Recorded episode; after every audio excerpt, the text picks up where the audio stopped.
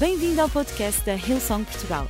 Para ficares a saber tudo sobre a nossa igreja, acede a hillsong.pt ou segue-nos através do Instagram ou Facebook. Podes também ver estas e outras pregações no formato vídeo em youtube.com.br hillsongportugal. Seja bem-vindo a casa. Atos dos Apóstolos. Atos dos Apóstolos, capítulo 3, versículo 1 a 11. Eu vou ler na versão Bíblia para todos. E diz assim: Uma vez, Pedro e João, digam comigo, Pedro e João, iam para o templo para a oração das três horas da tarde. Eles também tinham reunião às três. Ok? Portanto, o sistema de reuniões múltiplas tem base no Novo Testamento. Ok? E dizer, ah, essa reunião das três, é muito em cima, às três e meia, é muito em cima, que é a nossa, é das três e meia, é muito em cima do almoço. Esta era às três. Nós estamos a dar ainda meia hora para a digestão. Aqui era, e era logo com oração, era a reunião das três. E Pedro e João iam à reunião das três da tarde. E era ali levado todos os dias. Fixem, todos os dias. Um homem coxo de nascença e colocado à porta do templo chamada Formosa, para pedir esmola aos que por ali entravam. Quando ele viu Pedro e João a entrarem, pediu uma esmola. O homem olhou para eles, pensando que ia receber alguma coisa. Então Pedro disse-lhe: Não tenho prata nem ouro, mas vou dar-te aquilo que tenho. Em nome de Jesus Cristo de Nazaré, eu te digo: levanta-te e anda. Pedro depois pegou na mão direita do homem e ajudou-o a levantar-se. Nesse mesmo instante, os pés e os artelhos ficaram fortes e ele pôs-se de pé num salto e começou a andar. Entrou com eles no templo, caminhando, saltando e agradecendo a Deus. Eu dou graças a Deus que saltar na igreja não é uma coisa inventada pelos Young Free. Ah, essa coisa agora de saltar é uma coisa moderna. Não é. Diz que ele entrou a saltar. Nem foi à frente, foi logo na entrada. Aliás, já no Velho Testamento, o rei Davi foi criticado porque dançou na presença de Deus. Bem, se ele foi criticado porque dançava mal, eu posso entender. Mas a razão pela qual foi, ele foi criticado não foi porque dançava bem ou mal, mas foi porque dançava. Então, ei, baixemos as nossas, os nossos dedos julgadores e acusadores. Se há uma coisa que eu posso não, não, não gostar ou já não conseguir, não quer dizer que os outros não façam, ok? Deixa lá o pessoal pular e deixa lá o pessoal dançar, porque está na Bíblia, ok? Nesse mesmo instante, diz que eles entraram no templo, caminhando, saltando e agradecendo a Deus. E toda a gente o viu a andar e a louvar a Deus. Reconheceram que era o mesmo que costumava estar sentado a pedir esmola à porta formosa do templo e ficaram admirados e espantados com o que tinha acontecido. O homem que tinha sido curado não largava Pedro e João. E toda a gente, cheia de espanto, correu para onde eles estavam, na parte do templo chamada Pórtica de Salomão. Quando Pedro viu aquilo, falou assim ao povo: Israelitas, por que estão assim tão admirados e por que olham para nós dessa maneira? Julgam que foi pelo nosso próprio poder ou pela nossa piedade que fizemos andar este homem? O Deus de Abraão, de Isaac e de Jacó, ele entrar na linguagem dos, dos, dos, dos ouvintes judeus. Deus dos nossos antepassados quis assim glorificar, agora vem carga o seu servo Jesus, aquele que vocês entregaram às autoridades.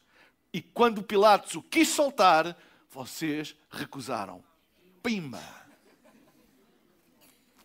Fantástico. O título da minha mensagem hoje é É hora de demonstrar.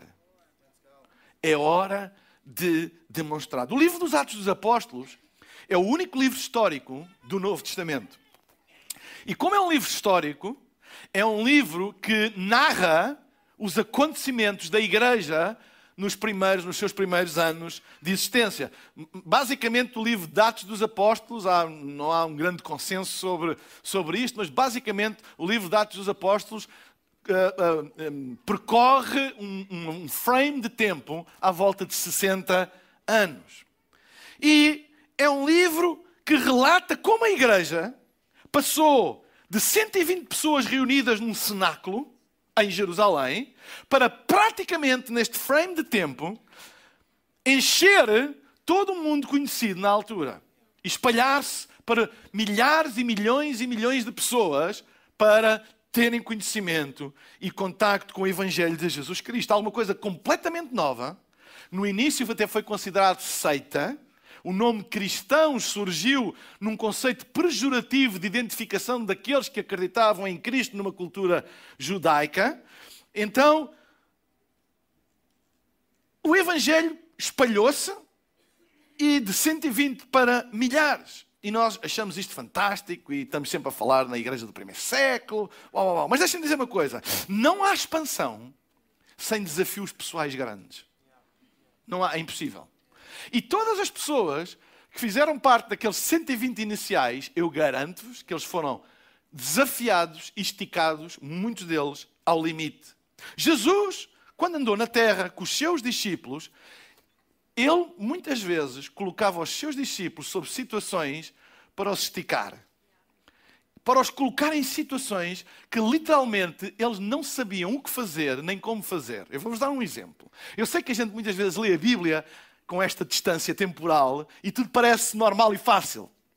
Mas na, na história da multiplicação dos, dos pães, quando uh, Jesus estava a pregar e estava uma multidão calculada em mais de 15 mil pessoas a assistirem, e o culto estava-se a prolongar, Jesus estava a pregar, blá, blá, blá, e às tantas os discípulos alertaram Jesus para uma questão prática. E a questão prática era a hora das casas que vendem comida, onde as pessoas podem comer, uh, fechar, está a chegar. Temos aqui 15 mil pessoas, esfomeados, e é bom a gente terminar despedir as pessoas para eles irem comer ou às suas casas, ou... senão depois fica complicado. Isto é um problema logístico normal, 15 mil pessoas. Ok, Jesus, coração de amor, o grande, não é? Jesus sensível, vira-se para eles, para os discípulos, doze, e diz assim: Deem-lhe vocês de comer. Claro, coisa fácil. Então, ok um desafio perfeitamente ao alcance das nossas capacidades. Nós rapidamente arranjamos comida para 15 mil pessoas. Também se algum problema? Hum. Vocês acham que os discípulos não se sentiram tipo, mas mestre, vá lá, ser razoável. 15 mil pessoas. Epá, uma coisa é dizer assim, pá, vocês orientem-se entre vocês e pá, arranjem. Agora, e Jesus ainda disse: e manda-os sentar. Tipo, coisa estava garantida. Isto colocou uma pressão e uma desorientação sobre. Eu, eu, eu vou ser sincero, se fosse comigo, imaginem este auditório, 500 pessoas, ok, e Jesus dizia-me assim: dá-lhes de almoço. Eu ficava em pânico, assim, como é que eu vou dar almoço? Ainda por cima eu conheço o que alguns comem. Como é que eu vou dar almoço? Não é? Não, não, espera aí, isto precisa de planeamento. Isto não pode ser assim. Pá, vamos lá planear as coisas. Vamos lá, ok. Uh, qual é a multidão expectável? Ok, 15 mil pessoas. Ok? Então, vamos dividir os horários de maneira a que as pessoas possam acorrer aos locais e garantir fazer acordos com os restaurantes lá da altura, etc. E também podemos, para financiar o Summer Camp, podemos fazer um almoço para quem quiser. Pá, mas qual é a capacidade? Temos que falar com a Cláudia do João e perceber. Uh, ok, podemos dar para mil, dois mil? Pá, temos que planear isto, não é assim. Certo ou não? Estou a falar bem? Pá, eu é assim que eu faria. E faço. Não é? Mas Jesus na hora! A gente fala do, do milagre da multiplicação dos pães, ficou para a história. Sabem porquê? Porque Jesus fez isto. Jesus lançou-lhes um desafio que era para além da capacidade deles. E Jesus deu-lhes uma oportunidade para eles verem demonstrado aquilo que ele ensinava. Deu-lhes uma oportunidade para ver demonstrado aquilo que ele ensinava. E não há demonstração se não formos colocados numa situação em que tem que haver demonstração. Porque se tudo aquilo que nós fazemos é aquilo que somos capazes de fazer, não há nada de sobrenatural nisso. E esta é a tensão de lidar com o Evangelho. Se não houver nada para além daquilo que nós somos capazes de fazer, nós vamos fazer aquilo que somos capazes de fazer, mas também não há nada de sobrenatural nisso. O sobrenatural é manifestado quando há uma consciência, sem dúvidas nenhuma, de que eu, eu, eu, não, eu não consigo fazer isto. E Jesus colocava os seus discípulos nessa situação para que eles pudessem ver demonstrado aquilo que ele ensinava. Tantas vezes que ele fez isso. No barco, calmando a tempestade. Tantas vezes que ele fez isso. Ok? Então, por vezes, nós só entendemos o quanto profundo e completo é o suprimento de Deus quando sobre nós é colocada uma exigência que sabemos não conseguir cumprir por nós. Só nós não queremos descobrir isso. Foi isso que aconteceu com os discípulos em Atos dos Apóstolos, capítulo 1, versículo 8. Recebereis sobre vós o Espírito Santo e recebereis poder. Uau! E ser-me-eis testemunhas em Jerusalém, em Samaria, a Judeia e até aos confins da terra. Tipo, não pôs por menos. É assim, em Jerusalém, a gente safa-se. A gente é capaz. Aqui, vai ali. Samaria, a coisa é pá, Samaria temos de ter uma. Pá, espera aí, Samaria já é. Bem, na Judeia toda, pá, isso. Até aos confins da terra, isso é andota.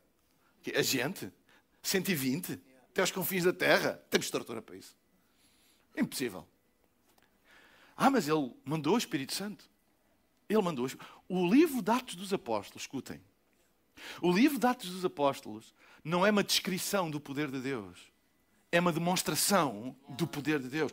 Porque o poder de Deus nem se pode descrever. Só se pode demonstrar.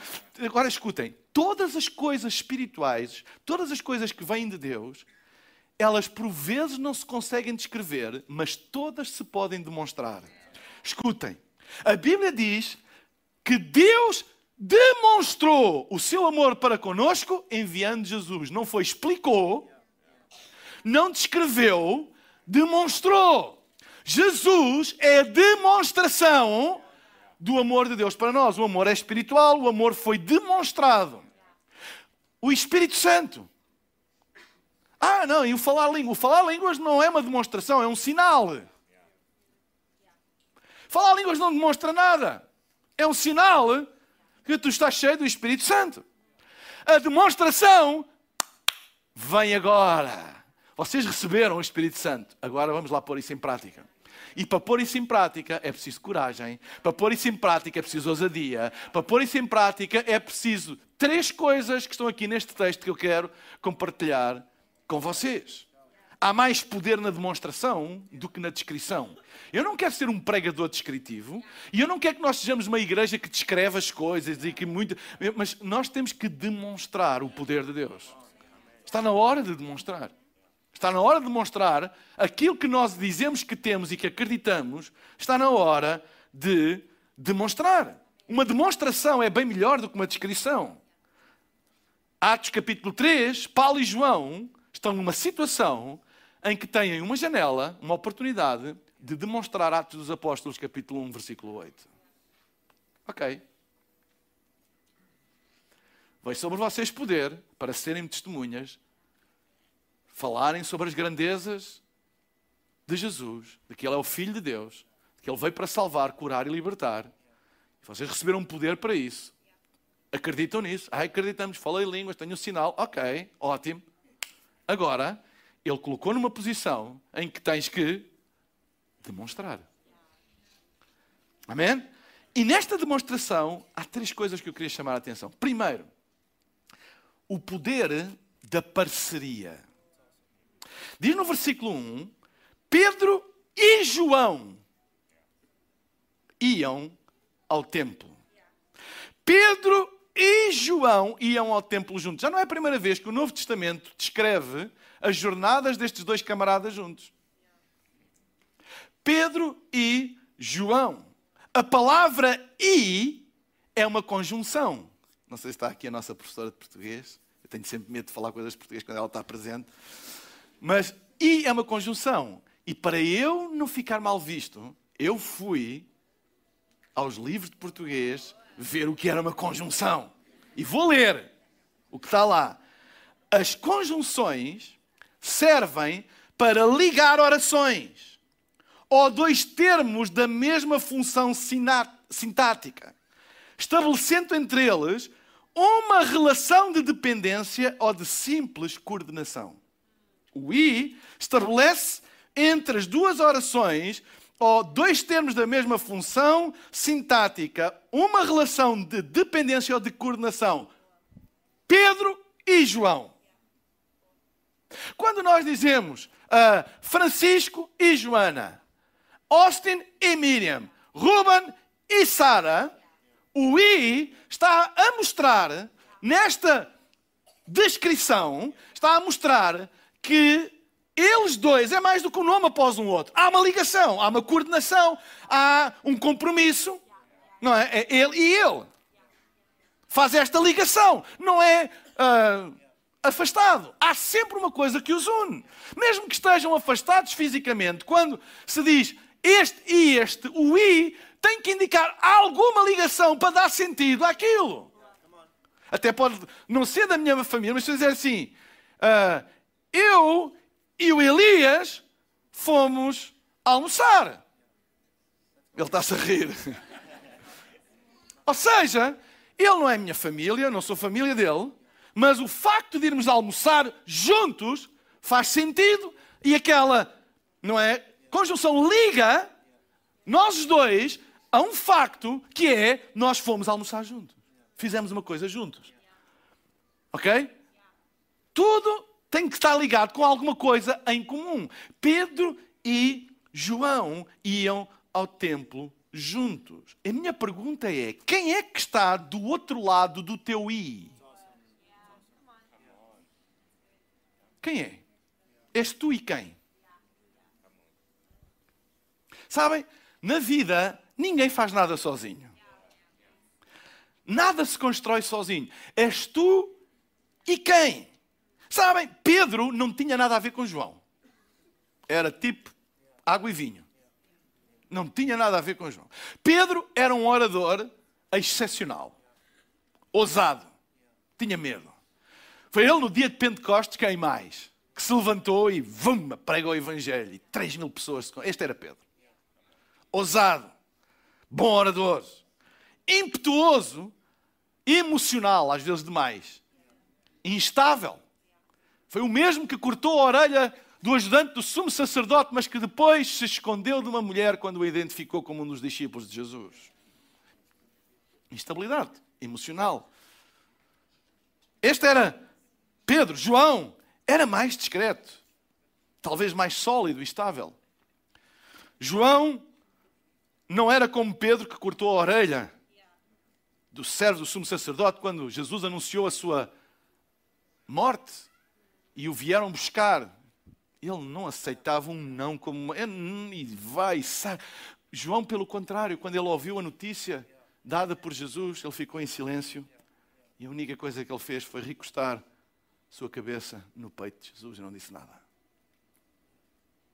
Pedro matava, esfolava, isso é que era bom, só por cima do meu cadáver. João ficou calado, encostou a sua cabeça no peito de Jesus. Esse era João. Sabem, uh, foi João e não Pedro que ficou até ao fim perto do corpo de Jesus na crucificação. Não disse nada, não há relatos dele dizer nada, mas ele estava lá. Pedro dava que nem uma barata, desorientado, confuso. Quando foi a ressurreição, Imaginem quem foi os dois primeiros a chegar ao túmulo: Pedro e João. A Bíblia diz que João chegou primeiro, foram os dois a correr, João chegou primeiro, porque João treinava. e Pedro comia, então. João chegou primeiro, mas diz a Bíblia que quem entrou no sepulcro foi Pedro. Sabem? João, discípulo do amor, o amor faz correr. Ele correu. Mas quando chegou, ficou ali. E Pedro chega depois baforido e disse: Eu vou, eu vou entrar, eu vou lá. disse, Pedro, tem... Não, eu vou, eu vou, eu vou. E foi ele que entrou. E João ficou à porta. Então Pedro e João tinham um historial de ligação, mas eram diferentes. Eram complementares. Não era aquele que Pedro dizia uma coisa e João dizia sim, sim, sim, sim. Ou João queixava-se de uma coisa e Pedro lambia a ferida do amigo. Ai, pois, tens toda a razão. São os malandros. Fizeram isso contigo. Mas eu estou aqui. Deixa-os a eles. Conta comigo. Eu vou contigo até ao fim. Decidas tu o que decidires. Faças tu o que fizeres. Estou aqui. Não, Pedro não era assim de certeza.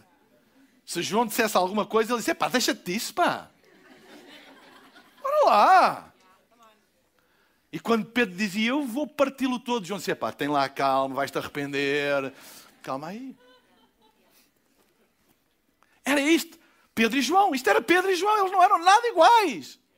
Não. Mas sabem, é possível termos perspectivas diferentes e partilharmos propósitos iguais. Amém? Sabem? Eram tão diferentes, mas tão eficazes. Não te rodeies. Só, vocês sabem, os espíritos. O meu, amigo pastor Carlito diz assim: pá, os espíritos juntam-se. Se tu tens um murmurador, adivinha quem é que, com quem é que ele se vai juntar? É com aquele que lhe vai também na. O Ruben me fez dizer, olha, a mim também me fez. E depois já vem o outro, ah, estás a falar de quem do Ruben? Não, depois ele também não sei quê. Tá, tá, e, e pronto, e, estamos, e temos um problema na igreja, que é o Ruben. que eles juntaram-se. Mas se juntarem com outra pessoa, diz assim, ah é? Até contigo, nunca ninguém teve nenhum problema? Imagina que eu agora me juntava com aquele que teve um problema contigo e fazia a mesmo bullying espiritual que tu estás a fazer com ele. Gostavas? Ah, este não é dos meus. Não, não, este é dos teus. Este está-te a salvar de tu te afundares com as lambidelas falsas dos teus amigos. Porque nós precisamos que do outro lado do I estejam pessoas que nos amam de tal maneira que nos complementam e não concordam com tudo aquilo que a gente diz e com tudo aquilo que a gente faz. E há poder nisso. Eu conheço pessoas a afundarem-se para o poço, cheias da razão delas, e com os amigos a aplaudirem. Como é que tu és capaz de sobrevalorizar a razão daquela pessoa e ela está a perder-se? Isso não é amizade. Isso não é ligação. Nós sempre vamos ter alguém do nosso lado do I. E quem? Quem é que está do lado, do teu lado do I? Sabem? Nós precisamos mesmo de ter ligações, e igreja é isto, com pessoas que nos amam tanto que quando a gente está de peito cheio, vou fazer, tenham a coragem nos dizer na cara: tu vais te dar mal com isso. Não faças isso. É interessante também, diz no versículo 2, que este homem, o, o, o coxo de nascença, ele era levado todos os dias pelos amigos. É pá, todos os dias, não é todos os domingos, era todo o santo dia. Eles tinham esta rotina de dizer: não nos podemos esquecer de levar o Zé Manel, este agora é o nome que eu lhe estou a dar, o Zé Manel à igreja. Não nos podemos esquecer de levar o Zé Manel à igreja. Todos os dias. Todos os dias. Ai, mas eu hoje não sinto. Eu hoje, não sei, eu também preciso. Hoje não sinto. Eu hoje preciso de alguma coisa diferente. Disse, não, não. Nós temos que levar o Zé Manel todos os dias à igreja. E eles chegavam à casa do Zé Manel. Zé Manel, bora. E eu tenho a certeza, a Bíblia não diz, mas eu tenho a certeza que nem todos os dias o Zé Manel lhe apetecia ir. E o Zé Manel era capaz de dizer, mas pai, eu estou farto de ir. E nada acontece. E ele diz, não, acontece alguma coisa. Tens molas. O pessoal é generoso e, e ajuda-te a viver. Tu não tens outro, outro sustento. E se há melhor lugar para tu poderes receber alguma generosidade é ali, não, vamos lá. Mas o que eu queria mesmo era, que eu queria mesmo era, olha, eu estou farto, é ok, mas, mas não digas, não digas que não acontece, não, anda lá, anda lá. lugar é tão bom nós termos no outro lado do i pessoas que são consistentes. Não é os saltapocinhas. Um dia é ali, outro dia vai para aqui, agora é isto, outro dia é aquilo, outro dia é aquilo outro. Pessoas consistentes e que sabem onde é que tu podes encontrar aquilo que tu precisas. Foi isso que salvou este homem. Imaginem que os amigos deles eram tipo daqueles, tipo, enquanto há gás, tipo, é uma semana inteira, time, então, e depois na outra semana, não sei o quê, e depois ao fim de 15 dias, é pá, não vale a pena. Não vale a pena. O que salvou foi que do outro lado do I estava gente que não tinha mais nada para lhe oferecer, mas que sabia que ali era o único lugar onde alguma coisa poderia acontecer na vida dele. É tão bom nós termos no nosso lado, no nosso círculo de influência, pessoas que consistentemente nos levam para os caminhos certos. Amém? É muito importante. Depois o versículo 7 diz assim: isto tem a ver com a parceria. Diz que ele pediu, olhou para Pedro e João, interessante, ele olhou para os dois, não olhou em separado, porque havia uma ligação. E quando há uma ligação, as pessoas reconhecem. Olhou para os dois, à espera de receber uma esmola, e diz que Pedro falou, foi o que falou, claro.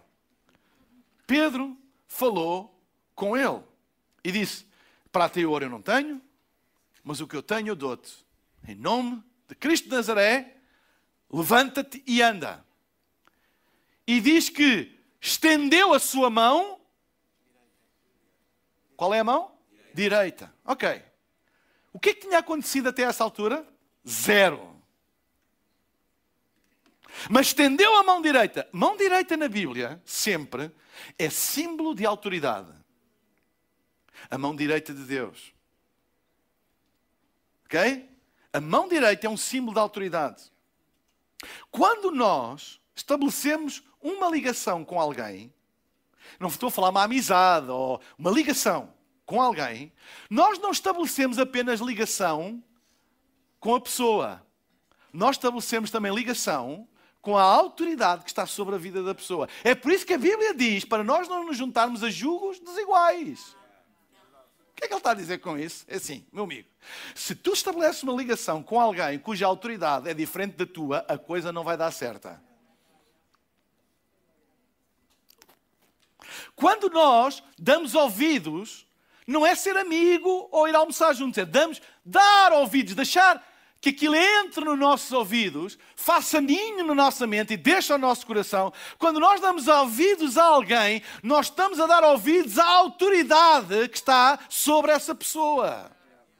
Ao seu conjunto de convicções, ao seu, à sua visão do mundo, até à sua visão da Bíblia e da espiritualidade. Nós estamos a dar espaço e autoridade na nossa própria vida a isso. Quando tu dás ouvidos a alguém que acredita em Deus, mas não acredita na autoridade das Escrituras, uh, ou que acredita em Deus, mas não acredita na soberania de Jesus Cristo, que não acredita que Ele é o único e suficiente Salvador, que ninguém vai ao Pai a não ser por Ele, que as obras não são suficientes, e tu dás ouvidos, imagina o que é que acontece nessa parceria. Mais cedo ou mais tarde, tu vais começar a operar se tu, és tu que dás ouvidos, tu vais começar a operar debaixo da mesma autoridade. Isso começas a ver na mudança na linguagem. Começamos a falar de outra maneira. Começamos a andar de outra maneira. Não é? Porque quando há uma mudança de coração, existem duas coisas logo visíveis: mudança na linguagem e mudança de ligações. Porque quando um I nos liga a uma parceria, tudo o resto se vai alinhar de acordo com isso. Entendem o que eu estou a dizer? É por isso que temos que ser sábios, amigos de toda a gente, mas eu não vou dar acesso ao meu coração e voz à minha alma a toda a gente. Eu tenho que ser amigo e disponível, pronto para ajudar, etc. Mas atenção, atenção a quem é que tu deixas que te estendam a mão direita. Porque quando o apóstolo Pedro estendeu a mão direita, ele estava a falar não no nome dele, ele disse em nome de Jesus Cristo de Nazaré, ou seja, ele sabia muito bem que a partir do momento em que a mão do coxo tocasse na mão de Pedro, não era o poder do Pedro, não era a autoridade do Pedro, era a autoridade daquele que Pedro estava a representar e que verbalizou. O poder que operava sobre o paralítico era o poder, o poder da sua deficiência. Era autoridade, tudo era, era autoridade. Tu não és capaz, tu não podes porque tens. Ou seja, a deficiência dele tornou-se o senhor da vida dele. Governava a vida dele, tudo era de acordo com isso. As pessoas olhavam. Tanto é que a descrição não se diz o nome da pessoa, era o coxo. A deficiência deu-lhe identidade. Os senhores da tua vida é os que te dão a identidade. A tua verdadeira identidade está em Cristo no dia em que Ele é Senhor da tua vida. Porque Ele dá-te a verdadeira identidade, quem tu és realmente. E quando nós, É por isso, o povo até diz, está lá escrito em 1 de Povo, capítulo 5, versículo 2, diz-me com quem andas dia quem és, não é? Tem um quê de verdade, isso não é sempre verdade, porque há uma parte missional e nós podemos andar com pessoas que não têm nada a ver connosco, nós vamos numa missão, mas aqui está a falar de parceria. Uma missão não é parceria.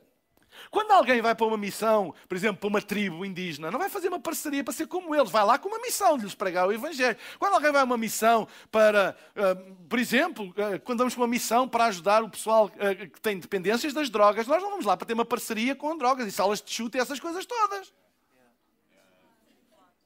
Nós vamos lá porque queremos estender a mão direita. Nós queremos estender a mão e dizer: tu podes ser livre. As drogas não têm mais de dominar a tua vida. Tu não tens que ser escravo de nenhum, nenhum homem, nenhuma coisa criada, nenhum produto químico pode ter poder sobre a tua vida. Em nome de Cristo de Nazaré, liberta-te disso. Nós estamos a estender a mão direita e nós estamos a oferecer outra autoridade. Nós não estamos a, a fazer uma parceria. Nós não estamos a fazer uma parceria. Este púlpito só tem parcerias com o Evangelho. Porque essa é a nossa autoridade. Quer dizer que a gente não, não pode ajudar e não pode. Claro, mas tudo está debaixo do senhorio de Jesus Cristo. Deixem-me dizer uma coisa. Este púlpito é um lugar santo não pode subir. E as pessoas pensam assim: ah, lá santo aquilo só as pessoas com uma vida assim, tipo, pá, não direi perfeita, mas tipo, pá, lá só uma coisita ou outra, como tipo um clube de futebol, ou assim, uma coisa dela. Mas de resto, tipo, ei. E as pessoas pensam que a santidade, porque santo quer dizer separado, a santidade do púlpito tem a ver com a perfeição daqueles que têm o privilégio de o usar. Mas não é. A santidade do púlpito tem a ver com a perfeição do seu propósito. Ele permite-me. Eu estou aqui porque Deus me permite. Não é porque eu mereço. Ele permite-me. E Ele permite-me enquanto eu for fiel à missão que Ele me deu. No dia em que eu começar a usar este púlpito para outras coisas, eu estou a conspurcar aquilo que Ele me deu e a, e a retirar santidade a uma coisa que foi para isto. Mas não há outras coisas válidas? Há. Não há outras coisas que são importantes? Há, mas não é a nossa missão. Entende o que eu estou a dizer? Ah, pastor, porquê é que na, na igreja tu não pões um, um médico a falar sobre a importância da saúde e não sei o quê. Nós podemos fazer um seminário sobre isso. Nós podemos fazer um, um, um workshop sobre isso. Nós podemos ajudar as pessoas a. Mas, ei, mas aqui é o Evangelho. Ai, porque é que tu não convidas o artista? Ele, é, ele atrai muito, é um artista e é um grande artista. É um grande artista, que Deus o abençoe na sua arte. Mas aqui é para pregar o Evangelho. Ai, aquele é um, é um orador motivacional espetacular, tem ajudado muitas pessoas. Ótimo, que continua a fazer o seu trabalho. Mas aqui é para pregar o Evangelho. Entendem? A parceria é fundamental. Não é apenas a amizade ou, ou ser amigo, ou ah, eu vou deixar de falar. Não, não é isso. É não deixar que uma mão direita, que não seja a mão direita de Deus, a gente se agarra a ela. Há pessoas que se desiludem, sabem porquê? Porque agarram-se a mãos que os vão desiludir. Agarra-te à mão de Deus e tu nunca vais ficar desiludido. Parcerias com pessoas são parcerias com a autoridade que está sobre essa pessoa. Quando fazemos parcerias com alguém, fazemos também com a autoridade desse alguém.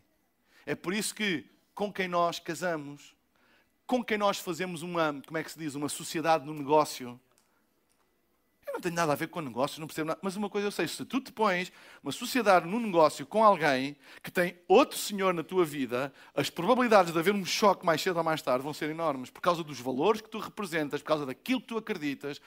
E é importantíssimo isso, nós entendermos isso. Isto não tem nada a ver com a gente ser amigos e estamos juntos, não, não tem problema nenhum. Mas tem a ver com a autoridade, é o poder da parceria. A segunda coisa é o poder do caminho. Poder do caminho. Sabem, eu tenho que dar algum crédito a este homem paralítico, a este coxo, não é paralítico, coxo, que apesar de não poder andar, pelo menos sabia onde queria estar. Ele sabia onde queria estar. Ele não podia andar, mas sabia onde queria estar. Ele queria estar à porta da igreja. Todos os dias fanático. Todos os dias, porta da igreja. Todos os dias, porta da igreja. Porque ele sabia onde queria estar, porque ele sabia o que queria obter. Não me ponham à porta de um bar, porque eu não quero beber. Não me ponham à porta de um nightclub, porque eu não quero dançar. Não me ponham à porta de uma sala de chuto ou de um bar de alterno, porque eu não me quero apenas divertir por um dia. Ponham-me à porta da casa de Deus, porque eu quero mudar a minha vida.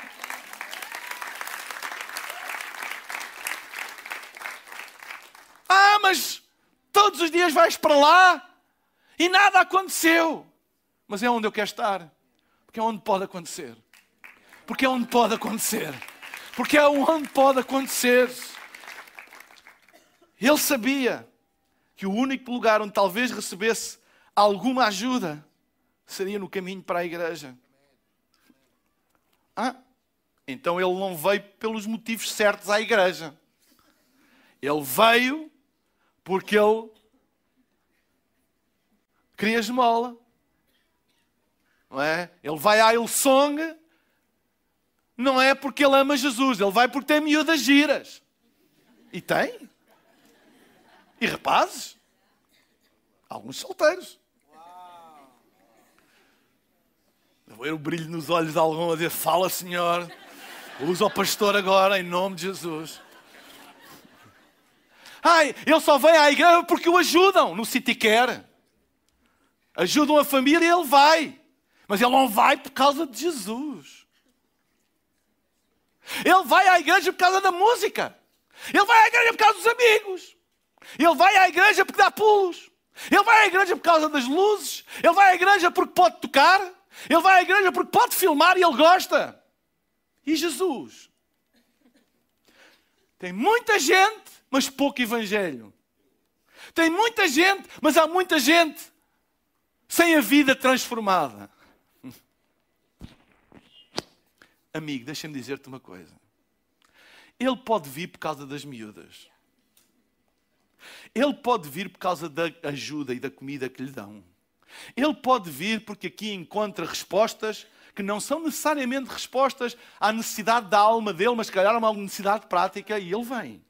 Mas deixa-me dizer-te uma coisa: ele está num lugar onde de um dia para o outro ele pode ter uma colisão com o Espírito Santo e a vida mudar para sempre. Deixa vir! Eu não quero saber se vem para pular, eu não quero saber se vem com os amigos, eu não quero saber se vem pelas luzes ou pela comida. Deixa-os vir! Hipócritas. Deixa-os vir. Tu não conheces o poder do Evangelho. Tu não conheces o que Deus pode fazer. Tu não conheces que essa coisa que tu estás a dizer, ah, mas ele vem por causa das miúdas, pode ser um sinal para uma avó ou para um pai que está a orar há anos. E ele não quer saber se seja por isto ou por aquilo.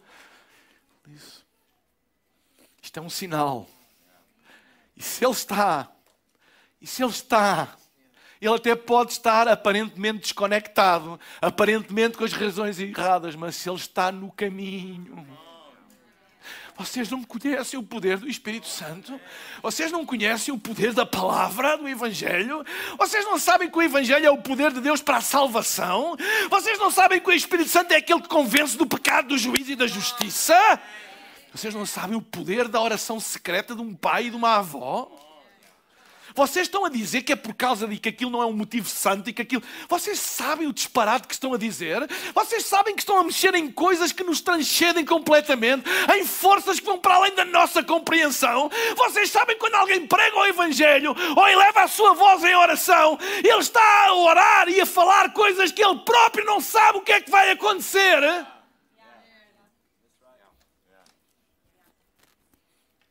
Deixa-os vir. Eu não quero saber. Deixa-os vir. Ai, mas ele é isto, ele deixa-os vir. Está no caminho. Está lá. Tu não sabes quando o poder do Evangelho vai tocar na sua vida. Ele estava lá todos os dias. E terceira coisa. No versículo 11 diz: Apegando-se ele a Pedro e João, todo o povo correu atônito. Eu vou pedir à banda para subir. Para junto deles no pórtico chamado Salomão.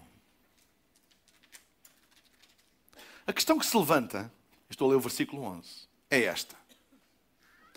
Se ele tinha, a Bíblia diz que ele entrou no templo depois de Pedro e João estenderem a mão.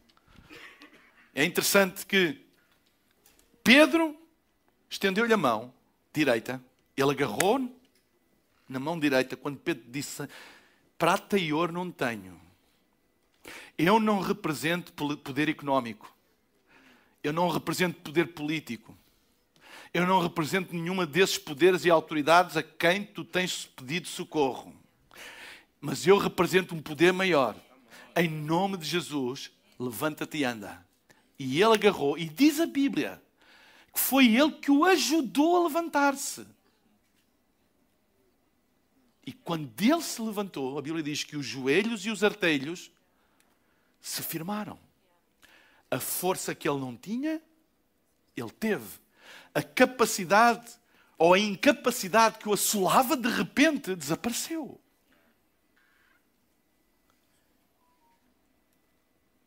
E a questão é: vocês podem tocar.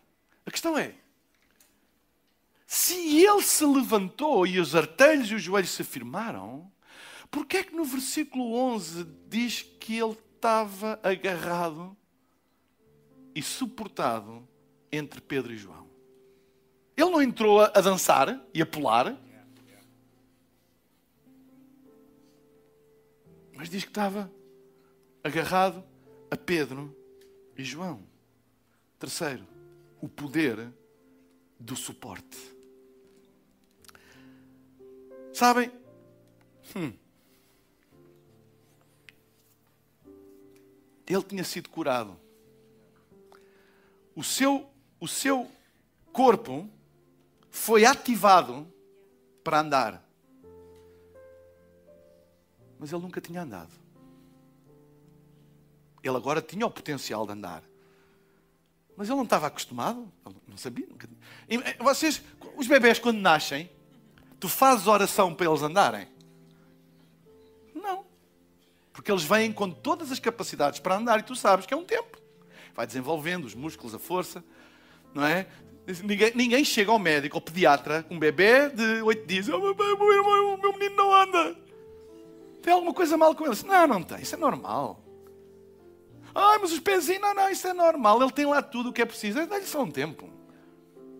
Aí quando é que é? Olha, uns, olha, uns é um ano, outros é nove meses, outro é... A, minha filha, a Catarina, foi nove, aos nove meses já andava, tinha a mania, há nove meses. Mas pode ser um ano, uns é mais, um ano e meio, não interessa, mas vai lá chegar, não tem problema. Estejam ao pé dele, ajudem-no, estimulem-no. Não é? E está provado que as crianças mais estimuladas são aquelas que andam lá, têm os avós, têm bandeirada, não é? E ele começa depois a levantar-se, a exercer os músculos, não é? Olha, ele já se vira, olha, ele já se põe em pé sozinho. Vai acontecendo. E aquela fascinação, quando dá dois passos, a gente diz: O meu filho já anda. Ele não anda, ele deu dois passos, mas para nós já anda. Ele não anda como nós, pois não, mas já anda.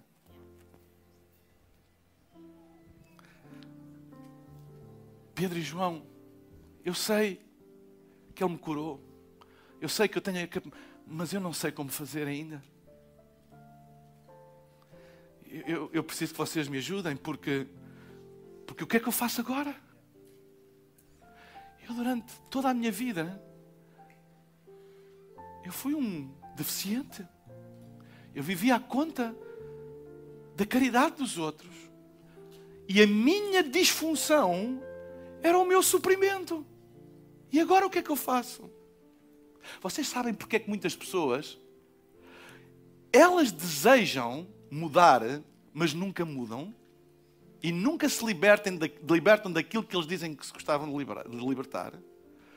Porque quando nós nos vemos livres de alguma coisa que nos amarra, há sempre uma dose de conforto e de hábito que nós perdemos. Não há libertação a custo zero. Ele agora tinha que ir arranjar um trabalho. Ele não sabia. E quem é que me vai dar trabalho? Ele comia e vestia-se das esmolas, não sendo mais paralítico. Ele pediu ajuda. Há tanta gente que diz que quer ajuda, pede orações, a igreja ora. Quando chega a altura de mudar, porque tem um preço. Há pessoas que não amam, elas odeiam a amarra e a escravidão que têm, mas amam a piedade e a nutrição emocional que recebem pela situação que têm.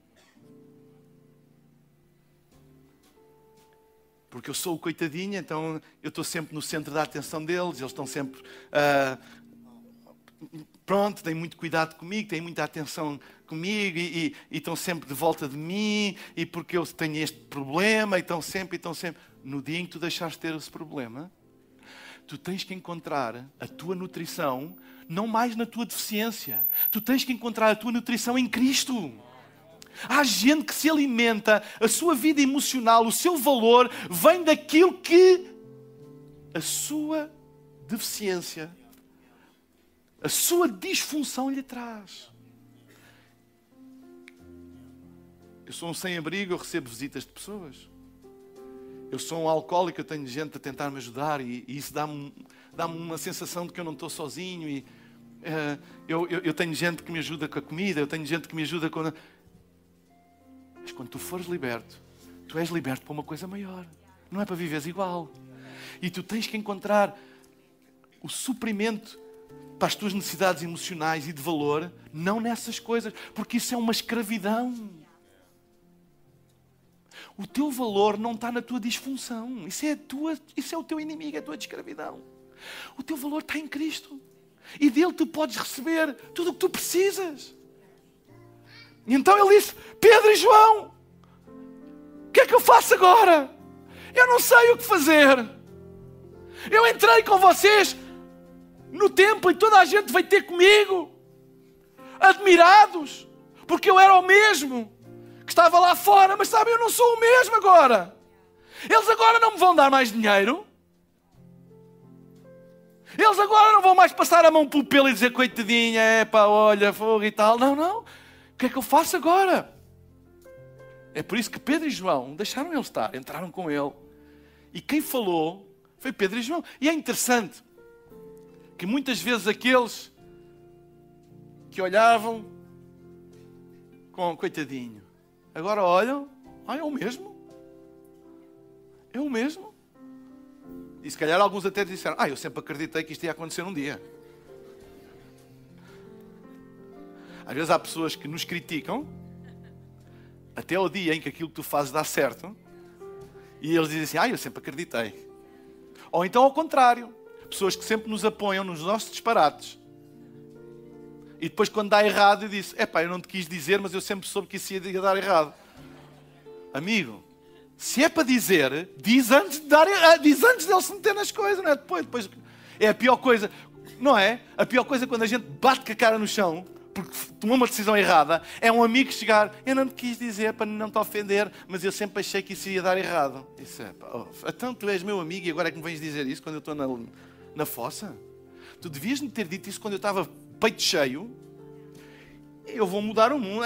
E, e se tu sabias disso, dizias-me na altura.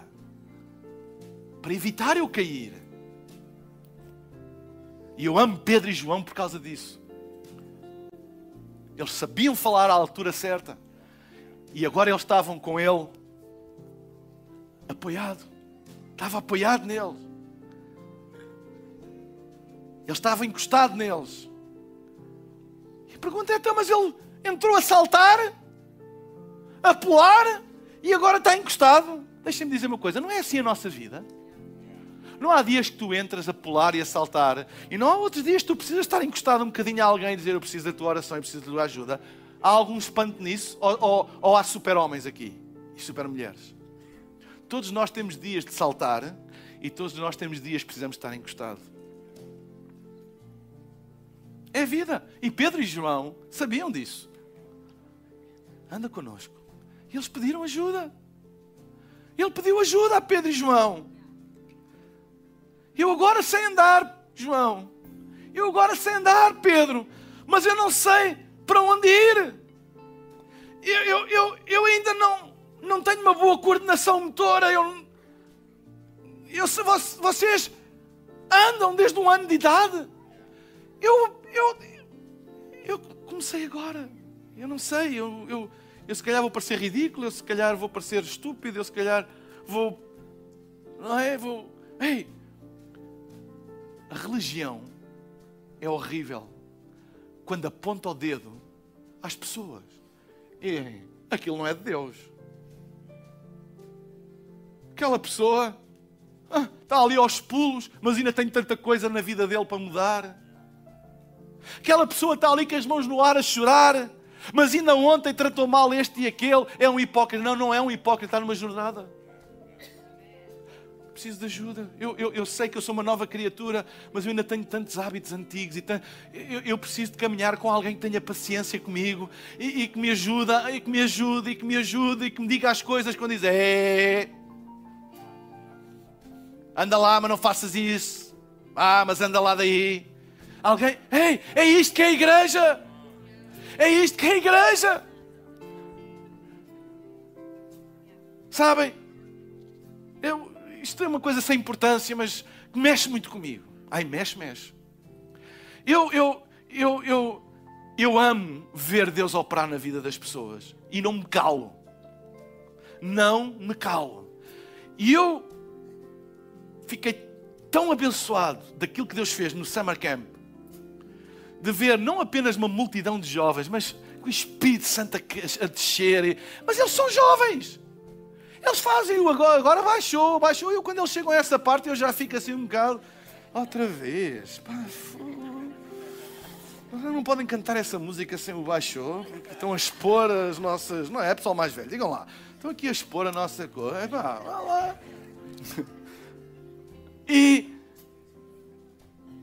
alguém, não da nossa igreja, disse assim: Isso é só fachada, porque não há verdadeira conversão a Jesus. O Espírito Santo ajuda. Tu fazes ideia da barbaridade que estás a dizer. Tu sabes quantos pais choraram, oraram, quantos avós clamaram aos céus pelos seus netos.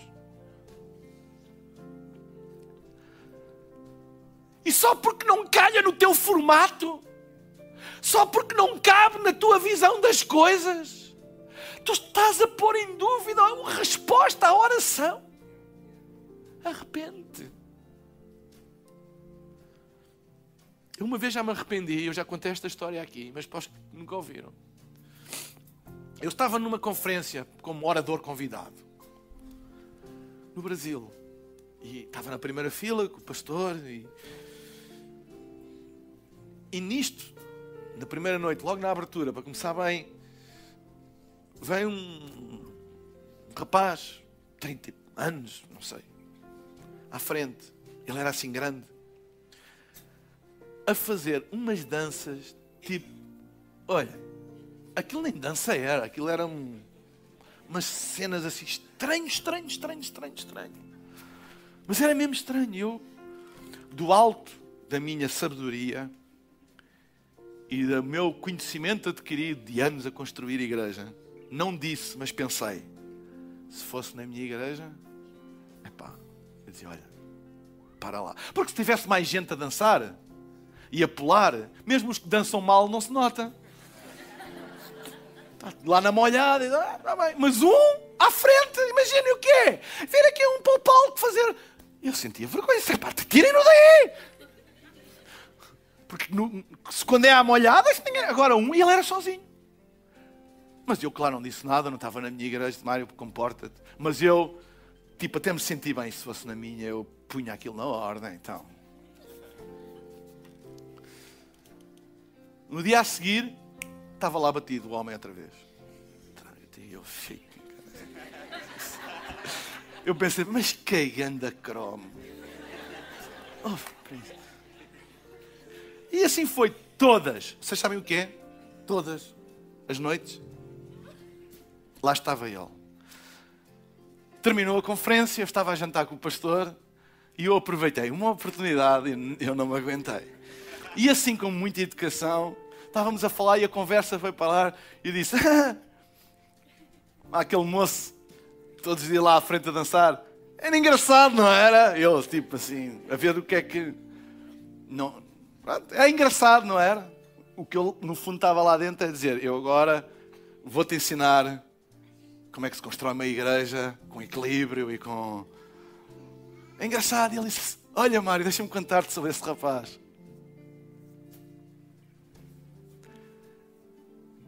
Esse rapaz era paralítico desde nascença. E um dia ele veio aqui à igreja. E a mãe trouxe-o à frente na cadeira de rodas. A gente orou por ele. E ele começou a andar. Naquele dia. Ele tem alguns problemas ainda de, do foro psicológico, pronto, mental, eu não sei a doença que era, mas não interessa. Mas ele, todas as vezes que ele vem à igreja, todas, ele faz isto para se lembrar a Ele e agradecer a Deus um milagre dele andar. Eu senti-me tão envergonhado. Eu pedi perdão a Deus. Deus, perdoa-me. Perdoa-me, eu sou estúpido todos os dias. Porque é tão fácil nós estendermos o dedo quando as coisas não cabem sem nós entendermos as lágrimas, a dor, as orações que foram feitas. E quando eu vejo religiosos a apontarem o dedo e que aquilo e agora e é isto e é os pulos e nhanhanhã, eu penso assim: um dia tu vais ter filhos. E talvez um dia tu te arrependas daquilo que tu estás a dizer. Porque não importa. Como é que eles fazem? Não importa. E será que isso é tão importante? O que é que é mais importante para um pai? É se a dança ou o pulo é dentro dos padrões aceitáveis para a liturgia de uma reunião de igreja? Ou é ver o filho em vez de estar em más companhias, em vez de estar na droga, em vez de estar na prostituição, estar na casa do Senhor? Eu quero lá saber. E eu dou graças a Deus pela maturidade de muitos pais e avós que já tiveram a coragem de chegar ao pé de mim e dizer assim: Pastor, se fosse só por mim, eventualmente este não era o meu estilo de igreja onde estaria, mas por causa dos meus filhos, por causa dos meus netos, não há alegria maior do que os ver a servir ao Senhor. É o poder do suporte. É dizer, eu tenho defeitos, eu, eu, eu sei que eu nasci de novo, mas, mas eu só agora comecei a andar. Será que, será que vocês me ajudam aqui? Tenham paciência comigo. Eu tenho muita coisa na minha vida que precisa mudar. Não vai mudar de um dia para o outro. Mas será que eu posso andar com vocês? Eu sei que há coisas que estão contra a palavra de Deus na minha vida que eu não consigo libertar. Mas será que eu posso andar com vocês? Ai, mas tu nasceste de novo? Eu sei, eu nasci de novo, eu sei, mas eu não consigo ainda. Mas será que vocês me ajudam? Será que têm paciência comigo? Ei, será? Deixem-me perguntar: será que há paciência neste lugar para o avivamento? É que avivamento é disruptivo. Vai, traz todo o tipo de pessoas, todo o tipo de gente, todo o tipo de problemas, todo o tipo de situações, todo o tipo de coisas. Deixe-me dizer uma coisa. Eu, eu, eu, eu, não, eu não tenho coragem de levantar um cajado pastoral com alguém que está a pedir ajuda. E às vezes o grito deles pedirem ajuda pode vir de formas muito diferentes. Mas eles estão a pedir ajuda. Eu não tenho problemas de levantar o cajado para religiosos lobos que querem devorar à nascença frutos da fé. Sabem porque é que muitos avivamentos na história foram parados? Porque os frutos do avivamento foram devorados à nascença pelo espírito religioso. Devorou-os à nascença. Isto não pode ser, isto não sei quê, e isto não. Mas será que em nós, eles são de Portugal, será que em nós há este espírito? Estamos a falar de Pedro e João. Você anda lá. Pedro e João, vocês sabem, eu só agora comecei a andar. Eu, eu, eu preciso da vossa ajuda, eu não, vou, eu não consigo andar como vocês. Vocês andam desde pequeninos. Eu só agora comecei. Eu, se calhar, nunca vou conseguir andar como vocês andam. Eu, se calhar, nunca vou ter a, a agilidade, a destreza que vocês têm. Tenham paciência. Podem ter paciência comigo. Mas é aqui que eu quero estar. Mas é aqui que eu quero pertencer. Será que podem ter um bocado de paciência comigo? Será que eu posso estar com vocês? Ei, igreja. Bem-vindo a casa. Bem-vindo a casa. Eu sei que há uns que andam mais devagar, há uns esquisitos, há uns estranhos, há uns que a gente olha que diz que a ganda cromo. Mas ei, mas é o Pai que o chama. É a única chance que eles têm. Ter um relacionamento com Deus. Terem uma chance na vida de ver a vida deles mudarem, de serem libertos. Amém? É o poder do suporte. Sabem, nós precisamos de paciência. Eu só não tenho paciência para lobos e para religiosos. Mas ser paciente para as pessoas. Tem paciência com elas. Às vezes a gente põe as mãos na cabeça e diz assim: fogo. Mas ei, quantas vezes o pai olha para ti e para mim assim, pá, eu de ti já não esperava isso, pá. E a gente diz, pai, perdoa-me. Ele diz, anda lá, anda lá. Como desta vez eu pedi perdão a Deus e senti vergonha porque não era suposto eu pensar assim. E eu senti mesmo, o desapontamento de Deus no sentido de perdoa-me, julgar rápido, só porque a forma é diferente. Ah, sabem porque é que Jesus não foi aceito pelos judeus como rei dos judeus? A Bíblia diz. Porque sendo em forma de Deus, não teve por usurpação ser igual a Deus e assumiu a forma de homem. O que eles não reconheceram foi a forma. E como ele tinha uma forma que não era a deles, rejeitaram-no. E como o homem tomou a forma de servo, ainda o rejeitaram mais por causa da forma. Não tinha o formato, não cabia nos cânones. Sempre foi o problema da religião e sempre foi isso que parou avivamentos. Sempre. As formas. Será que nós estamos preparados aqui para alguma disrupção? Para alguma, dizer pessoal, Deus está a fazer uma, um cozinhado grande, é natural haver cascas de batata, é natural haver vapores, é natural haver cheiros, é natural haver um bocado de bagunça na cozinha, mas Deus está a fazer um cozinhado, Ele está a atrair pessoas, Ele está a atrair multidões, Ele está a atrair pessoas de todos os lados. Tenham paciência, recebam-nos, tenham paciência, orem por eles, deem-lhes o Espírito Santo, preguem-lhes a palavra e tenham paciência. Vamos ficar de pé.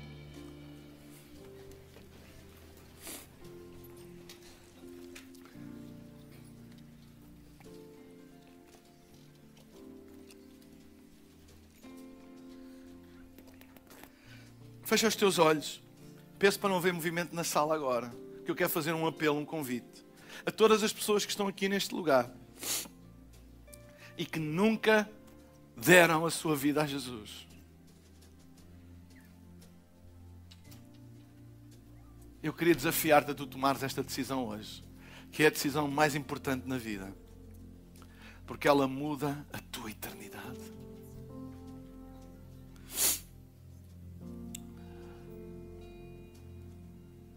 E não importa como tu vens.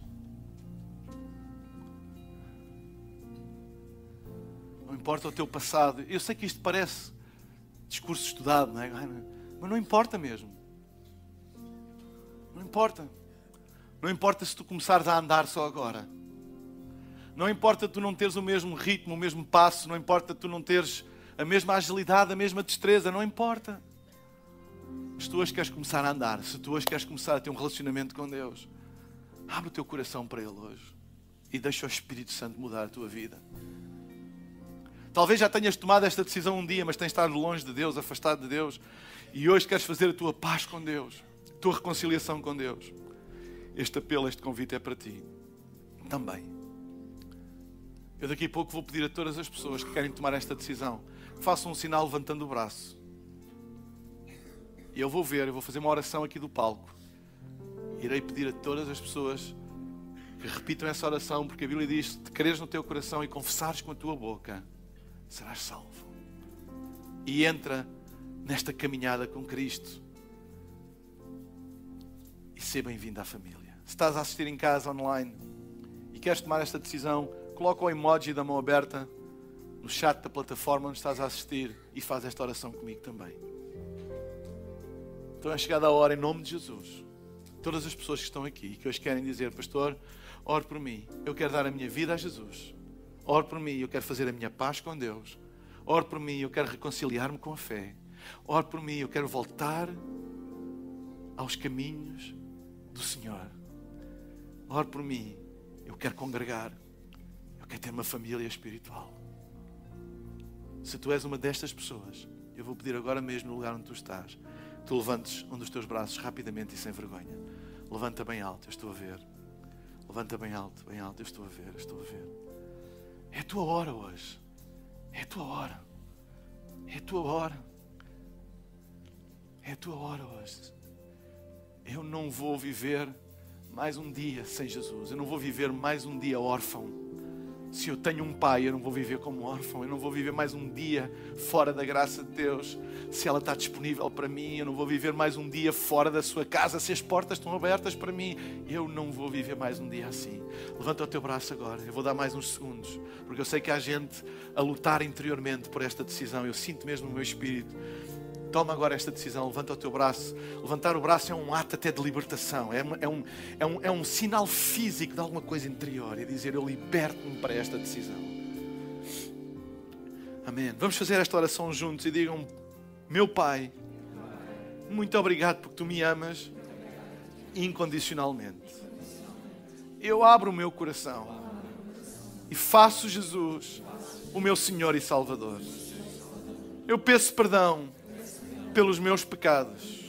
E peço-te que os teus propósitos se cumpram na minha vida e que as portas da vida eterna contigo se abram hoje na minha vida e que eu experimente aqui na terra tudo aquilo que tu planeastes para eu experimentar e que tudo aquilo que tu planeastes que eu seria, que eu seja, porque em ti eu encontro a minha verdadeira identidade. Em nome de Jesus, amém, amém e amém. Será que podemos dar uma salva de palmas a estas pessoas?